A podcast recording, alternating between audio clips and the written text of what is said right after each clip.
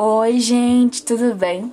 Meu nome é Ana Alice e o meu grupo é composto por Manuele, Pedro e Vanessa. E o tema que nós escolhemos para abordar aqui nesse podcast, no qual eu vou estar apresentando para vocês, é Mulheres Pretas Libertas. Nós esperamos de coração que vocês aproveitem muito isso aqui. Então vá lá, busca seu café, sua água, seu chá, qualquer coisa que faça você conseguir me aturar durante tanto tempo falando na sua cabeça. Brincadeira. Mas quem sabe talvez até um caderno para você anotar algumas coisas, porque eu particularmente aprendi muito durante a nossa pesquisa. E eu espero de coração que vocês aprendam também. Vamos começar!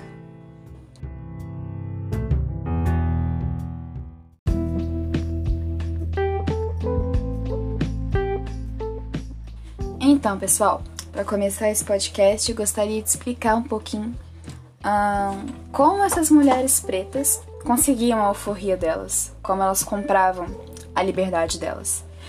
Então, no século XIX, entre os anos de 1830 e 1888, essas mulheres pretas escravizadas, elas compravam a liberdade delas com o próprio trabalho, o que tornava ainda mais precário a entrada de mulheres pretas no mundo das mulheres livres e fazia perdurar o domínio senhorial.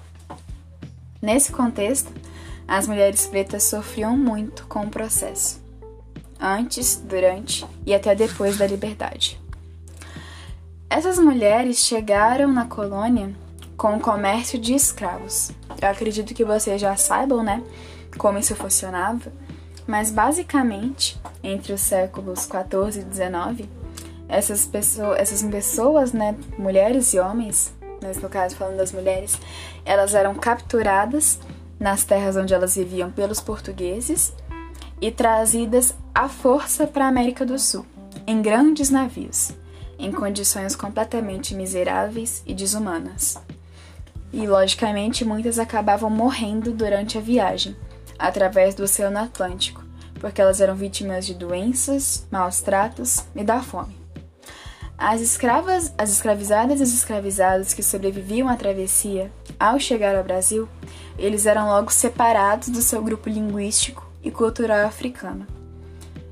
E eram misturados com outras tribos diversas para que eles não pudessem se comunicar, não pudessem entender uns aos outros e assim não pudessem traçar planos de fuga.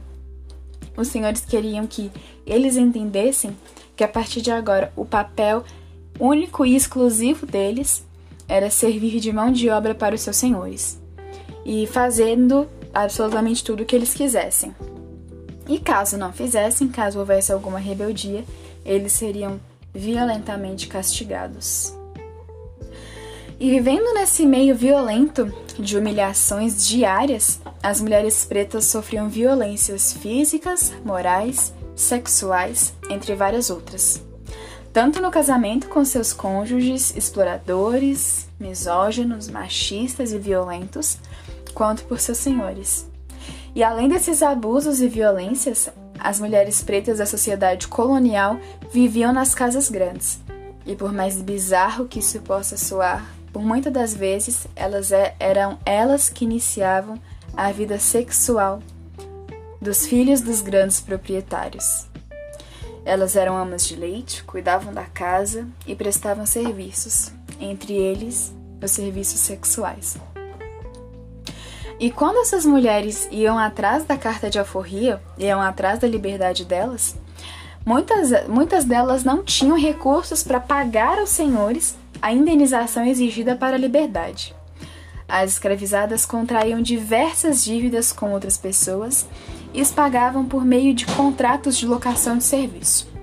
Estes contratos significavam basicamente, em muitos casos, se não em todos os casos, um prolongamento da exploração do trabalho, uma vez que os libertos ainda eram submetidos a condições extremamente similares à escravidão.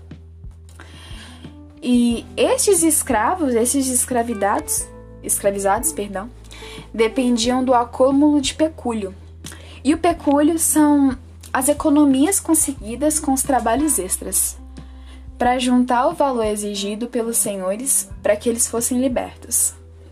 E embora o acúmulo de pecúlio fosse uma prática bem recorrente, bem comum, incorporada pelos escravos como um direito, os senhores frequentemente não tinham interesse na redução do número de, de, dos seus escravos. Eles não tinham o menor interesse nisso. Então, eles não autorizavam qualquer outro tipo de atividade que os possibilitassem ganhar dinheiro e pagar a sua liberdade. Mesmo que, e, até, e mesmo que eles pudessem juntar as economias de outras formas, o valor da alforria era muito caro e isso acabava impedindo que eles garantissem que eles comprassem a liberdade deles.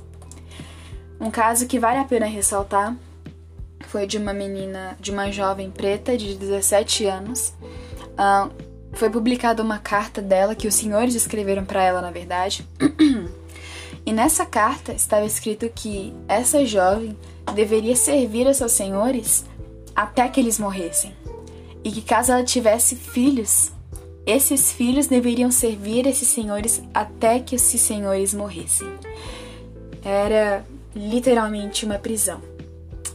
E uma vez que essas mulheres, essas mulheres alcançavam a alforria, elas ainda estavam muito longe de resolver os seus problemas. Porque, como elas necessitavam da mediação de terceiros para viabilizar a aquisição da liberdade, essa situação acabava desencadeando as frequentes relações de dependência, que, mesmo depois de libertas, podiam envolver a prestação de serviços, como vínculos sexuais ou pagamentos em dinheiro. Além disso, muitas libertas optaram, optaram por permanecer na região para não ter a sua condição questionada, já que nem todas as cartas de alforria tinham valor oficial. E essas mulheres podiam ser perseguidas pela polícia, que as confundiam com escravas fugitivas. E como essas mulheres conseguiram sobreviver naquela sociedade? Como o que elas faziam para se manter lá? Como era o convívio dela com outras pessoas, né? Abre aspas. As mulheres se livraram dos estigmas do cativeiro, criando estratégias para a garantia de espaços sociais por meio do trabalho, das redes de compadre ou afiliando-se às irmandades católicas. Fecha aspas. Isso quem disse foi a historiadora Valéria Costa, uma docente do Instituto Federal do Sertão Pernambucano. Ela relata que havia uma circulação intensa de mulheres nas ruas sobretudo em razão do comércio, como, uma, como parte de uma política pública higienista, é, como, que via a população preta como potencial causadora de distúrbios. Isso fez com que patrulhas municipais proibissem a circulação de escravizados e libertos por me... depois das 20 horas. Por exemplo, no centro do Recife, as pessoas, as pessoas pretas simplesmente não podiam circular nas ruas a partir das 20 horas, porque a população enxergava eles como distúrbios, digamos assim, causadores de distúrbios. Ah, então, a condição feminina ajudava as alforriadas a conseguir emprego, mas também as expunha à violência. Diferentemente do que ocorria com a maioria das mulheres brancas, as pretas, fossem elas escravizadas, nascidas livres ou libertas, tinham que enfrentar as ruas, trabalhando para os seus senhores ou até mesmo pela própria subsistência. Apesar das funções comerciais serem executadas em sua maioria por homens livres, as mulheres pretas forras, né, alforriadas, cumpriram um papel importantíssimo nesse aspecto da vida econômica e social no período colonial brasileiro. Algumas delas mantinham o mesmo ofício de antes de se emancipar, antes de se libertarem.